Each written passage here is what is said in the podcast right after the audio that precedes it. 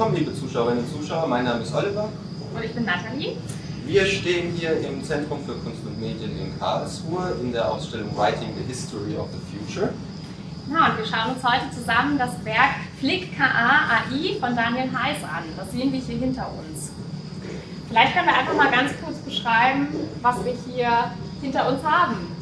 Die Arbeit besteht aus vier äh, Monitoren, die uns jeweils ähm, vier Porträtfotografien zeigen, auf der nicht unbedingt nur eine Person, sondern auch mehrere Personen zu sehen sind.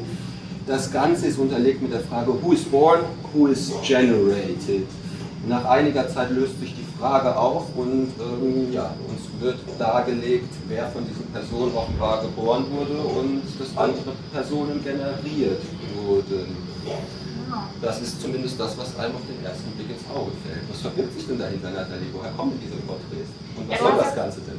Du hast ja schon ganz richtig gesagt, es ist ein kleines Ratespiel, was wir hier mit uns veranstalten. Wir werden von der Arbeit hier konfrontiert. Wer ist eigentlich geboren? Wer ist also real? Und wer ist computergeneriert?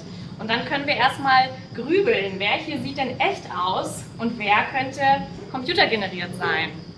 Und ganz schnell merkt man, das ist gar nicht so einfach. Oft sieht man Gesichter, die total merkwürdig aussehen, sodass man denkt, die müssen doch computergeneriert sein. Und dann stellt sich ganz schnell heraus, es ist ein echter Mensch. Und auf der anderen Seite gibt es ganz oft auch ähm, Gesichter, die so täuschend echt aussehen, dass wir niemals denken würden, es ist ein computergeneriertes Gesicht. Und dann ist es eben doch so. Ähm, die Woher stammen denn die ganzen Fotografien?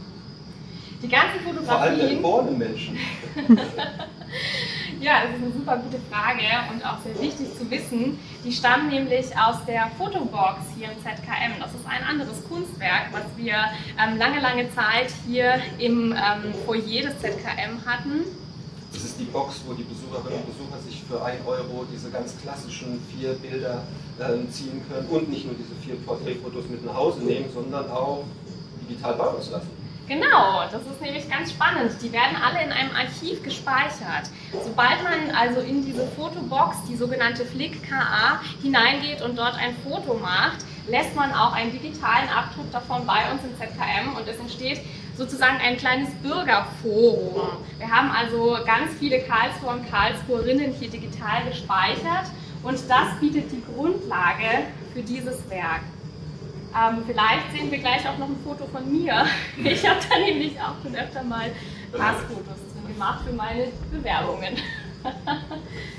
Aber ähm, das Spannende ist an dieser Arbeit natürlich, dass es unheimlich schwer ist zu erkennen, ähm, welches Gesicht denn echt ist und welches nicht.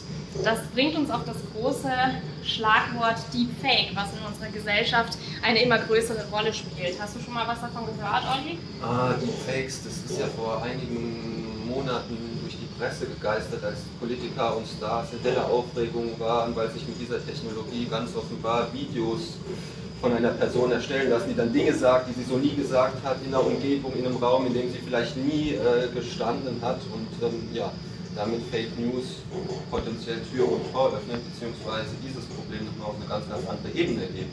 Absolut, es ist bei diesen Deepfakes kaum noch möglich, ähm, da zu unterscheiden, was jetzt echt ist und was nicht. Und das ähm, kann natürlich zu ganz schlimmen Szenarien führen, wenn jetzt irgendein Staatschef, der ähm, eben in diesem Deepfake auftaucht, beispielsweise einen Atomkrieg ankündigt. Das sind natürlich furchtbare Dystopien ähm, und wir hoffen, dass es niemals so weit kommt. Aber nichtsdestotrotz ist das natürlich auch schon ähm, ein Teil unserer Gesellschaft. Es gab nämlich eine Aktion von dem Künstlerkollektiv Peng vor ähm, einigen Monaten, das war letztes Jahr. Die haben ähm, zwei verschiedene Fotos zu einem zusammengemorft. Hast du das irgendwie ein bisschen mitbekommen? Ist es auch durch die Presse gegangen? Nur, nur, nur so am Rande. Was haben die denn mit dem, die haben doch irgendwas mit diesem Foto gemacht? Die, genau. Die, die, haben ein Ausweisdokument äh, ah, beantragt bei so einem ganz normalen deutschen Bürgeramt und das ist tatsächlich nicht aufgeflogen, hat aber dann im Nachhinein dazu geführt, dass zwei verschiedene Personen unter nur einem Ausweis gelaufen sind. Das heißt, die haben von zwei unterschiedlichen Personen die Bilder zusammengemorft und dann ein Foto beim Bürgeramt eingereicht, was dann dazu geführt hat, dass die biometrischen Daten von beiden Personen erkannt werden und die quasi nicht als sie selbst identifiziert werden, sondern eben der eine als der andere identifiziert wird, wenn er in den Bereich der Kamera kommt, die eine Gesichtserkennungssoftware bekommt. Ganz genau. Also Gesichtserkennungssoftware war dann nicht mehr in der Lage zu erkennen, das sind jetzt zwei verschiedene Gesichter in diesem einen Foto, sondern die hat eben beide Personen immer noch in diesem einen Foto erkannt.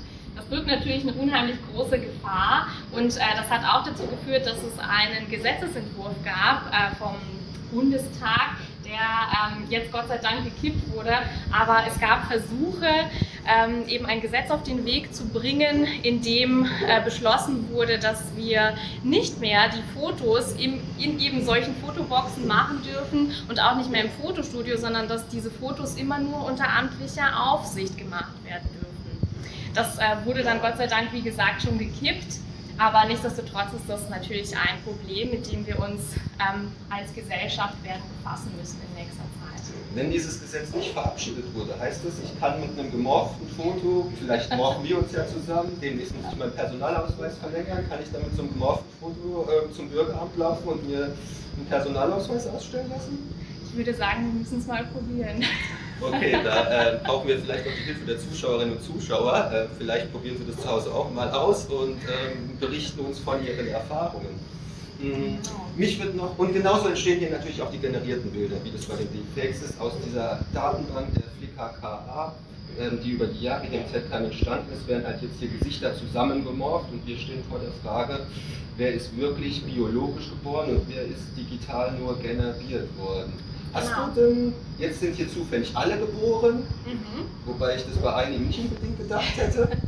ähm, hast du denn so einen Tipp, woran man die generierten, gibt es da eine Möglichkeit? Wie, wie geht man also daran? Die generiert? könnte fake sein. Warum die hat irgendwie so einen komischen sein? Blick. Die so einen komischen Blick. Nein, ihre Haare sehen irgendwie so ein bisschen unecht aus. Die sehen so ein bisschen ja, wischiwaschi aus, so als Vielleicht ah, hat sie auch lange die Haare nicht mehr gekämmt, aber es kann auch sein, dass es. Ähm du meinst, man kann das so ein bisschen, hier kann man das sehr schön sehen, da ist ganz sicher jemand gemorpht worden. Genau, also das hier ist jetzt ein bisschen offensichtlicher. Das aber heißt, wenn die Haare so ein bisschen verschwinden, ist es natürlich schwer mit einer Software herzustellen. Vor allem, wenn man aus unterschiedlichen Gesichtern zusammenzieht, kann man das so ein bisschen an den Haaren erkennen. Man kann es ein bisschen erkennen, aber oft ist es so schwer, dass man es einfach nicht weiß. Was würden denn Sie sagen? Ist es ein echtes Gesicht oder ein computergeneriertes?